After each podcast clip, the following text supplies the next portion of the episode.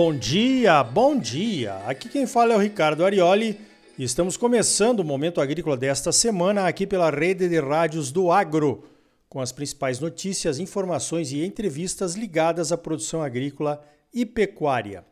O oferecimento é do Sistema Famato Senar, Sistema Sindical Forte e Agropecuária Próspera. E Sicredi, gente que coopera cresce. Venha crescer conosco associe-se ao Cicred. Vamos às principais notícias da semana? Então veja esta. Nessa semana chegou um frio aqui em Mato Grosso, na quinta-feira. Normalmente esse frio que vem do sul é um indicativo do começo da época das secas, infelizmente. Ainda precisaríamos de chuvas, pelo menos mais umas duas, né?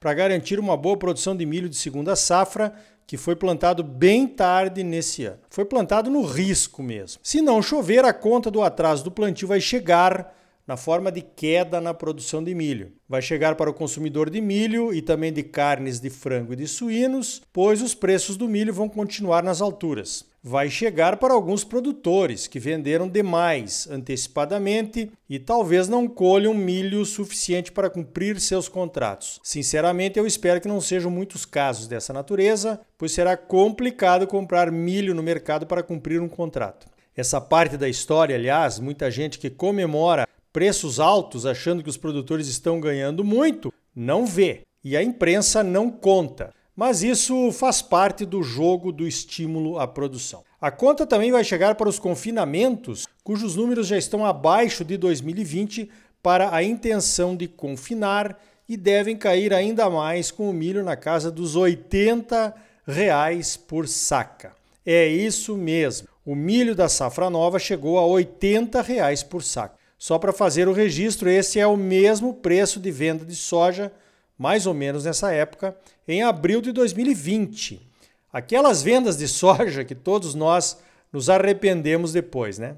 Voltando à produtividade de milho, o IMEA, nosso Instituto de Economia Agropecuária de Mato Grosso, ligado à FAMATO, no seu boletim de 3 de maio, já reduziu a produtividade esperada de milho aqui no estado para 101 sacas por hectare.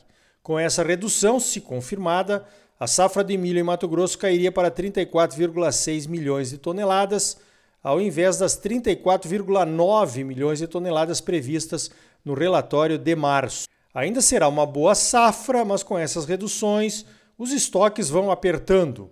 Com o corte das chuvas, se realmente isso acontecer, novas reduções de produtividade são esperadas e mais apertados vão ficando os estoques. Na Bolsa de Chicago, o milho já atingiu patamares recordes acima de 7 dólares o bushel. Os americanos estão num ritmo bom de plantio, acima da média histórica, mas há previsões de geadas e de frio nos próximos dias nas regiões mais ao norte do Corn Belt, o cinturão do milho.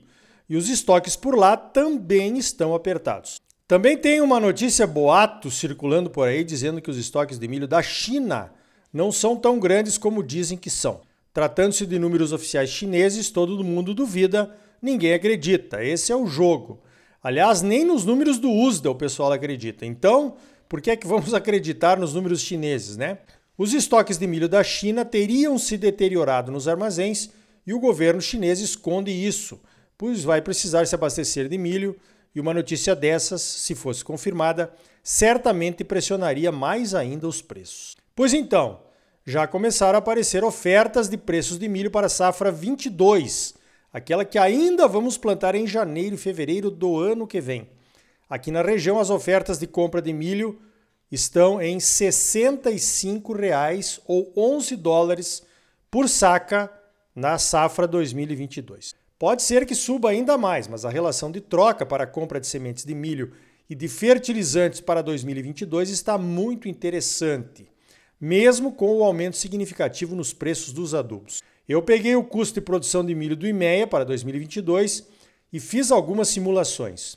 O custeio da lavoura, que são as sementes, o adubo, a mão de obra, os combustíveis, os defensivos e etc., nesse preço de 65 reais, fica em 25 sacas de milho por hectare. O custo operacional total, que inclui depreciações, pós-colheita, armazenagem e até arrendamento, fica em 42 sacas por hectare. E agora, Olha, é cedo para travar a safra de milho de 2022, mas as oportunidades estão aí. E você sabe, oportunidade é um negócio arisco, que nem passarinho. Quando você vê, já voou embora, né? Então, faça suas contas e tome as suas decisões. Olha só, falando em período de estiagem, o Sicredi possui linhas de crédito que auxiliam produtores a manter a sua produtividade na pecuária durante a época das secas. Os produtores associados ao Sicredi podem contratar linhas de crédito de custeio pecuário com taxas de juros que variam de 4 a 6% ao ano. Com os recursos é possível investir em técnicas como produção de silagem e de feno, correção de solo e adubação de pastagens e reforma de pastagens degradadas. Essas técnicas melhoram a oferta de alimentos para os animais durante a época da seca e evitam o boi sanfona, aquele que ganha peso na época das chuvas e perde peso na época da seca. Essas técnicas também podem melhorar a produção de leite, justamente na época em que os laticínios normalmente pagam mais pelo produto. Para aproveitar essas oportunidades é preciso um bom planejamento para que o produtor saiba qual é a estratégia mais eficiente para usar. E pode contar com o Sicredi para financiar essas estratégias com juros baratos e prazos compatíveis com a capacidade de pagamento de cada produtor. Ainda sobre o Sicredi, se você está pensando em economizar na conta de energia elétrica, investindo em energia solar, a hora é agora está acontecendo lá em Brasília uma pressão forte para acabar com a isenção de impostos das energias solar e eólica. Daqui a pouco, o investimento em energia solar pode ficar inviável ou pelo menos mais caro. O Sicredi está com uma linha de crédito diferenciada com juros mais baixos para financiar energia solar aí na sua propriedade. Procure o seu gerente e converse sobre o assunto. Conselho aqui do Momento Agrícola. Olha só, lá na terra onde eu nasci, o Rio Grande Amado, se diz que o gaúcho faz o que é para ser feito e depois aguenta o tirão. O tirão, aqui no caso, é o estirão do laço, que vai esticar e dar um tranco no cavalo e no cavaleiro quando um touro bravo, um touro chimarrão, é laçado no campo, como faziam os gaúchos de antigamente. O tirão pode derrubar o gaúcho, machucar o cavalo ou mesmo as duas coisas o gaúcho vaqueiro e laçador considera uma vergonha voltar a pé para casa. Pois então, estou usando essa expressão de aguentar o tirão para me referir à manifestação do próximo dia 15 em Brasília. A manifestação está pegando corpo e muita gente está indo para Brasília atendendo um apelo patriótico e democrático. Eu mesmo já participei de vários chamamentos, inclusive na organização de alguns. Participei do Tratoraço e do Caminhonaço, que foram os dois maiores da história recente do agro.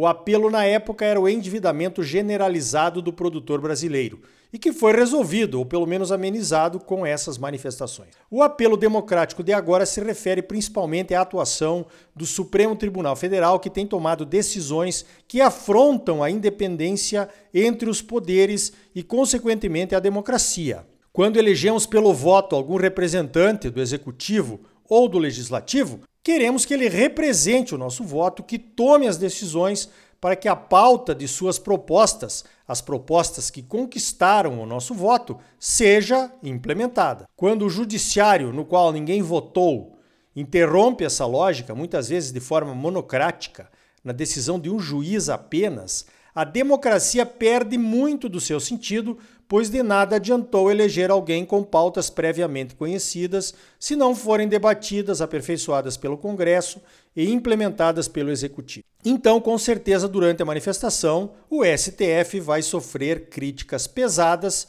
e merecidas. Nesse caso, temos que conhecer e calcular a força do tirão para não cair do cavalo, pois a retaliação certamente virá. Para ajudar nesse entendimento, veja algumas das pautas relacionadas ao agro que estarão em votação pelo Supremo, provavelmente depois do movimento Brasil Verde-Amarelo. Começamos pela questão do tabelamento obrigatório do frete, uma demanda dos caminhoneiros que chegou ao STF e ainda não foi julgada. Outra pauta é a tributação dos defensivos agrícolas, que já tem voto favorável ou desfavorável, né? do ministro Edson Fachin, que é o relator da matéria. Depois vem o Fundo Rural, uma pauta já decidida, mas ainda com muitos recursos judiciais, os chamados embargos de declaração, para serem julgados. Esses recursos poderiam pelo menos amenizar aquela decisão inexplicável que nos tornou devedores inadimplentes na Receita Federal. Tem também a licença da Ferrogrão, que foi embargada pelo ministro Alexandre de Moraes por liminar. A Ferrogrão tem parecer favorável do Ministério Público Federal, mas o problema seria o atraso da obra, se o STF sentar em cima da questão e não julgar em definitivo. Como está fazendo com a ação do Plano Collor, onde os bancos deveriam devolver 250 bilhões de reais aos produtores, mas como o STF não julga, os bancos estão protegidos. A pior pauta pendente, na minha opinião, é a decisão sobre aquelas condicionantes da demarcação da reserva indígena Raposa Serra do Sol. As condicionantes da reserva Raposa Serra do Sol foram favoráveis aos produtores, ameaçados pelas demarcações de novas áreas indígenas, como na questão do marco temporal, que diz que os indígenas deveriam estar ocupando a área a ser demarcada em 1988, senão não pode demarcar tem juiz do Supremo que quer rever o marco temporal de 1988. Se esse entendimento for derrubado, vai piorar muito, né? Para encerrar, ainda tem alguns conflitos judiciais no Código Florestal que estão pendentes de julgamento e que poderiam prejudicar a segurança jurídica para os produtores. Esse é o tirão, ou pelo menos uma parte dele. Então, te afirma nos arreios, firma o pé no estribo, segura forte no laço que o golpe vem. Te agarra, tchê. Se tu não aguentas o tirão, hum, nem desaflocha o laço, né, índio velho? Então tá aí. No próximo bloco vamos conversar sobre a regularização fundiária. O presidente da Federação de Agricultura do Amazonas, o Muni Lourenço, vai detalhar o assunto aqui no Momento Agrícola. É logo depois dos comerciais. E ainda hoje, no terceiro episódio da série os perigos nos contratos rurais, vamos falar da venda de soja e de milho para as tradings. E os detalhes do segundo encontro mundial de integração lavoura, pecuária e floresta. E aí, tá bom ou não tá? Fala sério, é claro que tá bom, você só merece o melhor. Então, não saia daí, voltamos em seguida com mais momento agrícola para você, num oferecimento do Sistema Famato Senar. Sistema sindical forte agropecuária próspera. E gente que coopera cresce, venha crescer conosco, associe-se ao Sicredi. Não saia daí, voltamos já.